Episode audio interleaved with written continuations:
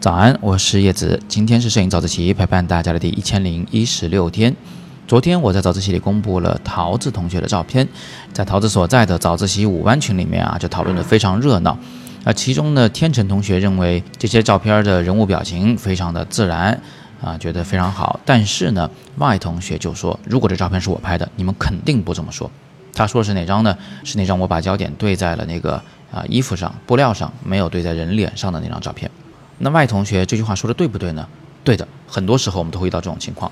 某某著名摄影师拍的照片，很多人夸，但是同样一张照片，如果由你发出来，没说是那个摄影师拍的，很可能就会遭遇批评，这里也不好，那里也不好，这听上去是个很委屈的事情啊。就是同一张照片署不同的名呢，就会有不同的结果。但是呢，这个现象没有那么简单啊。今天我想分四点来跟大家讨论一下这个现象。第一点呢，首先我们要承认运轮效应，这是一个比较常见的心理学的效应。大概就是说呢，这个人他如果已经被定义为好人、强人。啊，这个大艺术家，那么他的所有的艺术作品一定是好的。但是这个人如果已经被打为啊失败者，打为这个坏人的这个标签，那么他的一切都是坏的。我们很难公允的去看待这些事物，他总是会带有一点光环，有点不理性的态度。但是呢，我们先把运轮效应摆一边。我想问你三个问题，这才是今天早自习里最重要的事情。第一，你说这张照片如果是你拍的，别人就会批评，但是你真的能拍得出来吗？如果你专门的去做过模仿练习的话，你就会发现有很多照片看上去很简单，但是你真的要拍出这种感觉来，还真不容易。不信的话，你可以试一试。人人家里都有阳台，人人家里都可以晾床单。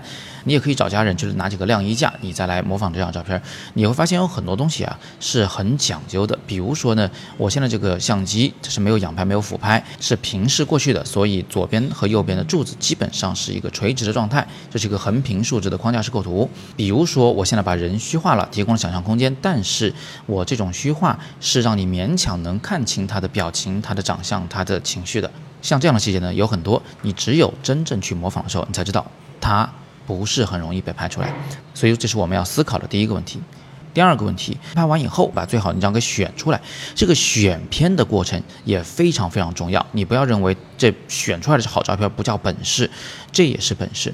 一个优秀的摄影师，他能在现场尽量的去判断哪一个瞬间是决定性瞬间，哪个瞬间是最好的瞬间。同样的，他回到暗房里，他回到电脑前，他依然有能力在一大堆作品里面去挑出最好的那一张作品。你看，在拍之前选时机和拍之后选照片，这两者其实是没有太大区别的，它都是一个选择的问题，是审美的问题。所以这是我的第二个问题，你要反思一下，你能选得出这张照片来吗？第三个问题呢是有关语境的问题。阿发同学说的非常好哈，你要去评价一张作品的时候呢，先要知道啊它的语境、它的归类，它是商业的还是纪实的，它是现代主义的还是后现代主义的，它有不同的评判标准。但是这个语境呢，其实还包括摄影师的人设。你可以想象这么一种情况，就是有一个摄影师，他一直拍摄某一类型的照片、某一风格的照片。那么我们把他其中一张照片摘出来来做评价的时候，如果知道是某某摄影师拍的，我们就在脑子里面会先浮现出他的人设。哦，他是这么一个人。他有这么一个成长经历，他要表达这么一个东西，在这种语境下，这张照片是合理的。但是如果把这张照片脱离这个创作者的身份再来讨论它，那么很可能它就有各种各样的问题。你要知道，我们但凡讨论艺术作品，就必然要讨论创作者本人。我们透过他的作品所看到的是创作者的价值，而不只是这一幅画、这一个照片啊，它里边的构图、光线、色彩的价值。那么这里还有一个区别，我们就不得不提到，就是这张照片啊，它是你偶得的还是常态的呢？我们知道摄影是有一定的随机性的，你就是再不会摄影的人，大量的拍摄，你总能撞上几张好的作品，这叫偶得。但是有经验的摄影师啊，他会把自己的知识啊和一些偶然性的东西联络在一起，再加上自己的思想，最后形成某种风格，并且常态的创作某一种风格的作品。不管怎么样呢，人家创作这张照片可能是有坚实的基础的，而你拍出这张照片有可能是撞见的。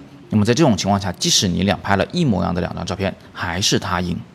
最后我再总结一下，我们要思考了三个问题：第一个问题是你真的能拍出这张照片吗？第二个是你能准确的选出最好的那张照片吗？第三个是这张照片和摄影师的人设和他的风格和他的思想是否相吻合？这个作品的创作是个意外还是一个常态？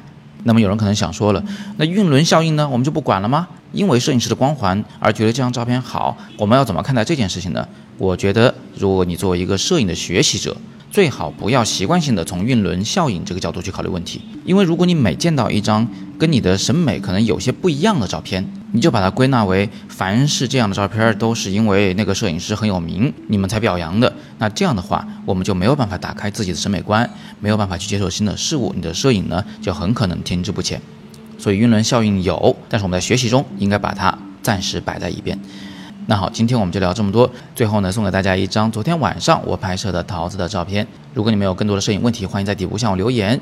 你也可以扫描下方绿色二维码进入摄影自习室向我提问。更多摄影好课，请见阅读原文。今天是摄影早自习陪伴大家的第一千零一十六天，我是叶子，每天早上六点半，微信公众号摄影早自习，不见不散。